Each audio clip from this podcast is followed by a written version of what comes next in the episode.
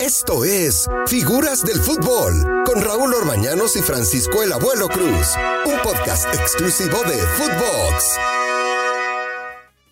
Footbox, esto es Figuras del Fútbol, en esta ocasión con uno de los últimos grandes ídolos del equipo de León, Nacho González, al que presentaremos. Pero primero saludo a mi compañero de aventuras, Francisco Javier Cruz, el abuelo. ¿Cómo estás, abuelo? Bien, Raúl, qué gusto escucharte. Siempre es un placer eh, muy motivado porque empieza la liguilla del fútbol mexicano. Y bueno, pues hay grandes sorpresas, ¿no, Raúl? Pues sí, viene, viene, viene lo bueno. Y agradecerle a Nacho González. Muchísimas gracias, Nacho, por acompañarnos en este podcast. Te lo agradezco mucho. No, muchísimas gracias a ustedes, Raúl. Un, un honor estar aquí con, con ustedes, eh, leyendas del fútbol mexicano. Entonces, para mí es un, orgullo estar acá. Oye, platicaba con el abuelo eh, hace un momento antes de entrar al podcast, Nacho, que tú con el León metiste gol en, la, en el ascenso, en la final. Contra América metes gol en, las finales, contra Pachuca metes gol. Nada más te faltó el último, ¿eh? Pero metías goles en todas las finales. Me faltó el último, Raúl. Afortunadamente, la verdad sí me siento muy dichoso por ese tema. Eh, y es poco común, ¿no? Realmente no tengo tantos goles en mi carrera y coincidentemente en, en casi todas las finales con el León pude, pude anotar, tengo la dicha de anotar y, y, goles pues también importantes, ¿no? En la del ascenso íbamos perdiendo 2-0 eh, contra Correcaminos allá en Tamaulipas. Eh, la del América, pues también es un gol importante. Y contra Pachuca, pues bueno, es el definitivo del, bicampeonato. Y bueno, al final ya me, ya me faltó mío, pero, pero bueno, veníamos de una lesión, entonces veníamos mermados. Oye, Nacho, eh, poca gente sabe que, que también fuiste campeón con el equipo de Querétaro, ¿eh? Sí, ascendimos en Querétaro hace como 12 años. Este, por cierto, ya vamos a cumplir 10 años del ascenso de León, el 12 de mayo.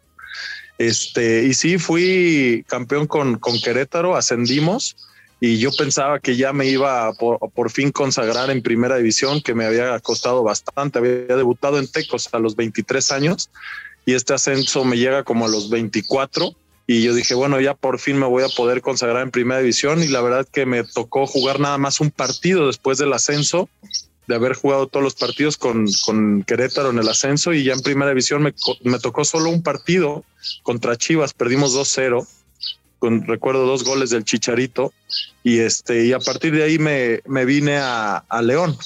Y ahí fue otra historia, abuelo. En León, Nacho, bueno, pues de los grandes ídolos, Nacho, me, fue muy bien al principio, tuve muchos altibajos, incluso no nada más yo, sino el equipo.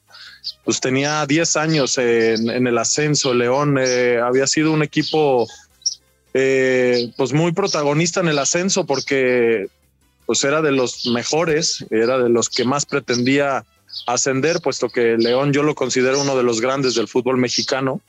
Y después de que descendió se mantuvo 10 años y la verdad era muy difícil jugar en el ascenso de León porque había mucha presión.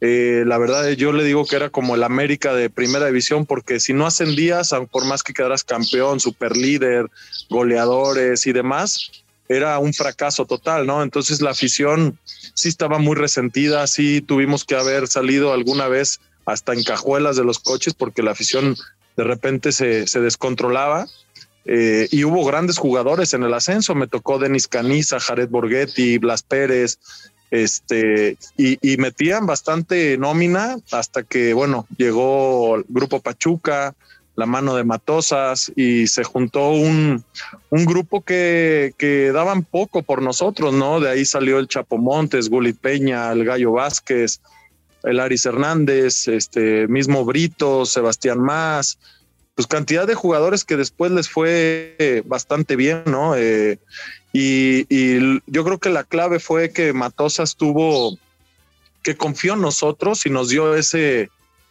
pues ese respaldo de no traer pura gente de primera división. Eh, y nos dio la confianza, ¿no? Yo creo que le respondimos bien y los primeros partidos pues nadie nos conocía este, por ahí también fue un tema de las televisoras que no pasaban los, los partidos, entonces de repente nos pitaban también mal. Eh, pues sí vivimos unas épocas complicadas como futbolistas, pues veníamos de primera A.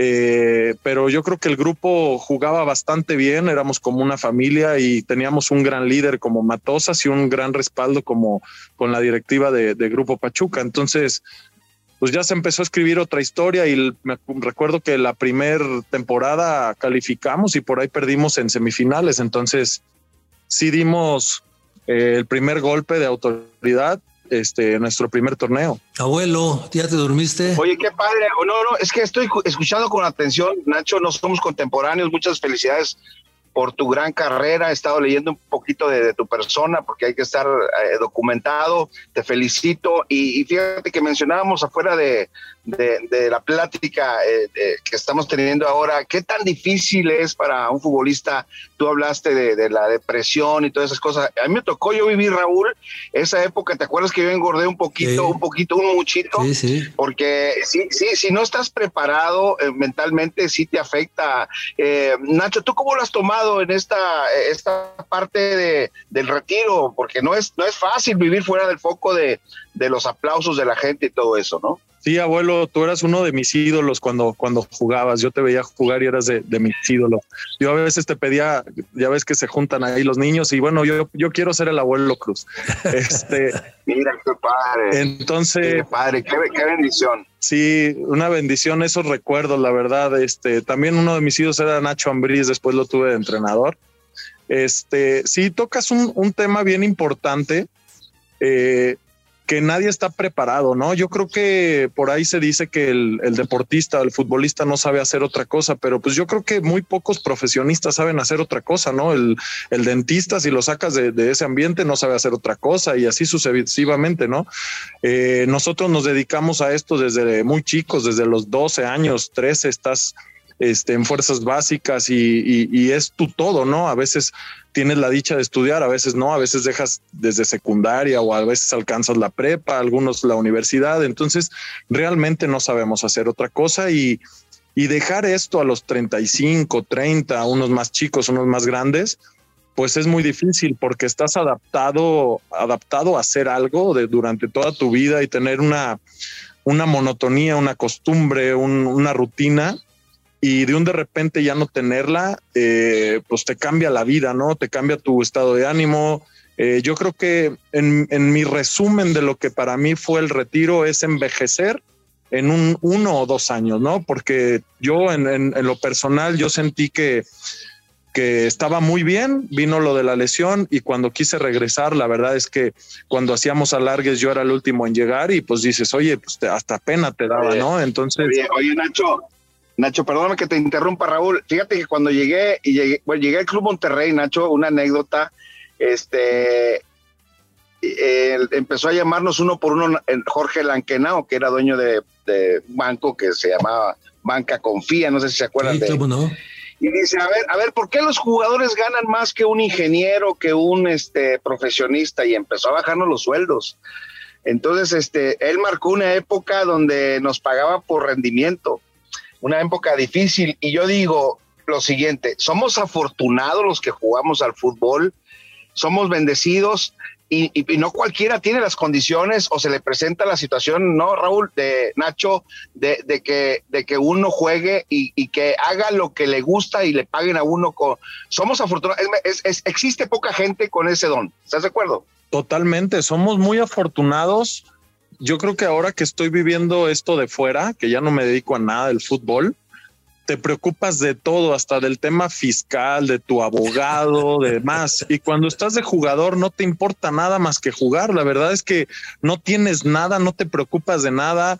Vas, entrenas hora y media y te dedicas en la tarde a pues hacer descansar, comer, cuidarte. Hoy cada vez está más completo todo eso pero vas al banco, vas al banco y no haces fila. Exacto, no, no, olvídate, claro, tienes muchas, pues muchas bendiciones extras que otra gente no lo tiene, la verdad, pero y, y cuando estás fuera, sí te das cuenta que, que, eras un privilegiado y muchas veces no nos damos cuenta que esto se va a acabar pues muy joven. Empiezas una nueva vida a los treinta y tantos años, ¿no? Eh, son, son los futbolistas, los exfutbolistas son, eh, son viejos jóvenes, ¿no?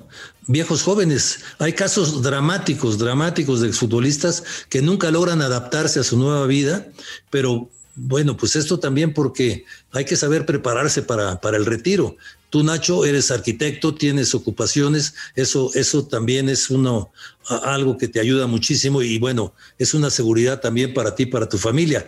Esto pocos futbolistas lo logran combinar. Tú eres una de estas personas que lo lograste combinar, ¿no? Y entonces, pues creo que en este momento eso te debe de ayudar bastante, ¿no? Dice, no, pues hay gente que se deprime y tal. Yo me deprimí mucho, Nacho. Oye, ¿y vas, vas, vas a ver a León al estadio, Nacho? Me he desconectado bastante, he ido solo una vez desde que me retiré, me retiré hace casi un año.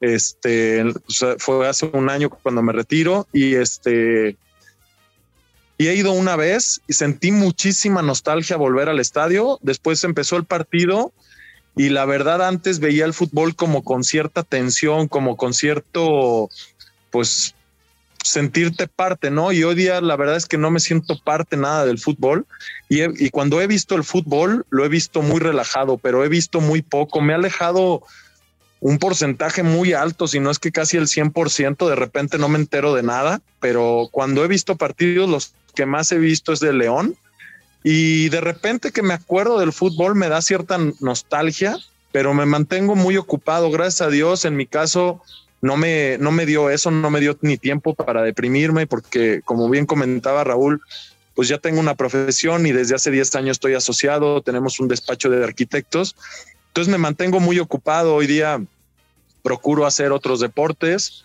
Este, me han invitado a cascarear y la verdad es que no se me antoja mucho. En mi caso no, no me da por volver a ir. Ni, no, no, la verdad es que no, este, y siento que si voy me voy a enojar o no sé, este, en los otros deportes lo tomo más como hobby, como, como de que si te equivocas, pues no, no te enojas. Y este, y sí hice ese cortón, el único que me, me invita al fútbol son mis hijos. Tengo un hijo de tres y otro de seis, entonces con ellos sí me pongo a jugar hasta en el cuarto y este y con ellos sí tengo esa todavía esa conexión con el fútbol. Nacho, ¿qué equipo te gusta más? ¿El León de Matosas o el León de Ambriz? Este fue Nacho González aquí en Figura de Fútbol, uno de los últimos ídolos del equipo de León. Esto fue Figuras del Fútbol con Raúl Orbañanos y Francisco Javier el Abuelo Cruz, podcast exclusivo de Footbox.